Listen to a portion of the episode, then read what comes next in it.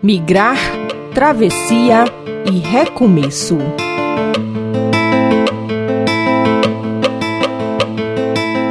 Só tem poucas pessoas, pessoas assim, que falavam para mim coisas erradas. Eles aproveitando de las necessidades que que as mulheres estrangeiras enfrentamos, muitos homens pensam que as mulheres da Venezuela vai fazer coisa errada. É, também muitas vezes são, sofrem exploração por ser estrangeiras a expressão tráfico de pessoas, segundo o protocolo de Palermo, idealizado na esfera das Nações Unidas, é o crime que ocorre através de determinados mecanismos como recrutamento, seja por meio do engano, sedução ou coação. A vítima pode ser capturada de diversas formas: sequestro, falsas propostas de trabalho, serviços forçados, compra e venda para fins de exploração sexual e remoção de órgãos. Mulheres, crianças e adolescentes são as principais vítimas desse crime. A presença das mulheres nas rotas migratórias faz com que elas sejam exploradas de forma mais direta, principalmente na região amazônica, como explica Márcia Oliveira, professora e coordenadora do Programa de Pós-Graduação em Sociedade e Fronteira na Amazônia, na Universidade Federal de Roraima.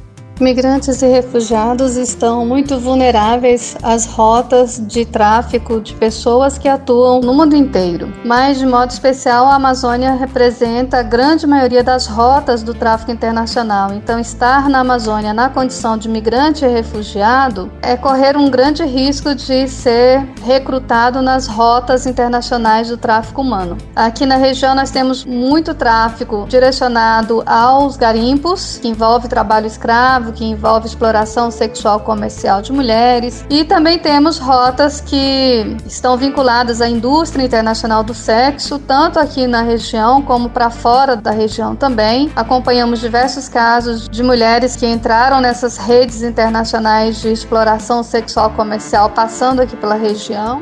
A professora Márcia alerta ainda para uma possível rede de exploração de abuso sexual de crianças e adolescentes, onde migrantes e refugiados, em especial crianças, estão mais vulneráveis. A atuação também voltada para a adoção irregular de crianças, o que também nos dá pistas de que há uma rede de exploração de abuso sexual infantil que tem conexão em outras regiões do Brasil e também eh, suspeitamos do tráfico de órgãos. Não acompanhamos nenhum caso concreto, apenas duas tentativas de roubo de crianças migrantes aqui em Boa Vista, mas tudo indica que também existe uma rede de tráfico de órgãos que se beneficia beneficia também, se favorece também do tráfico de crianças migrantes e refugiadas.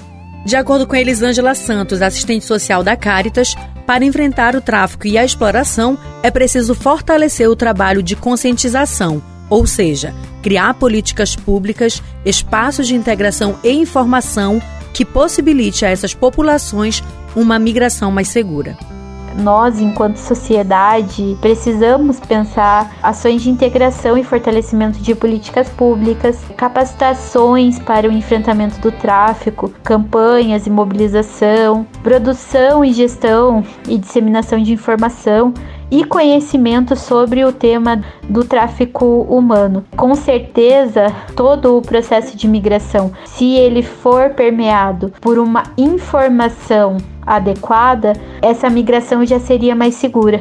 Assistência às vítimas do tráfico e exploração, como programas e serviços que visam a recuperação das vítimas, não se limita apenas à moradia e acesso aos serviços de saúde, mas também uma educação de qualidade e assistência jurídica. No Brasil, a subnotificação dos casos dificulta a ação dos órgãos de segurança e fiscalização no combate a esse tipo de crime deixando essas populações expostas aos riscos do aliciamento. E na próxima reportagem da série Migrar, Travessia e Recomeço, você vai acompanhar a solidariedade entre brasileiros e venezuelanos. A série Migrar, Travessia e Recomeço é uma iniciativa da Caritas Brasileira com o apoio do projeto Europana, Caritas Suíça e da União Europeia.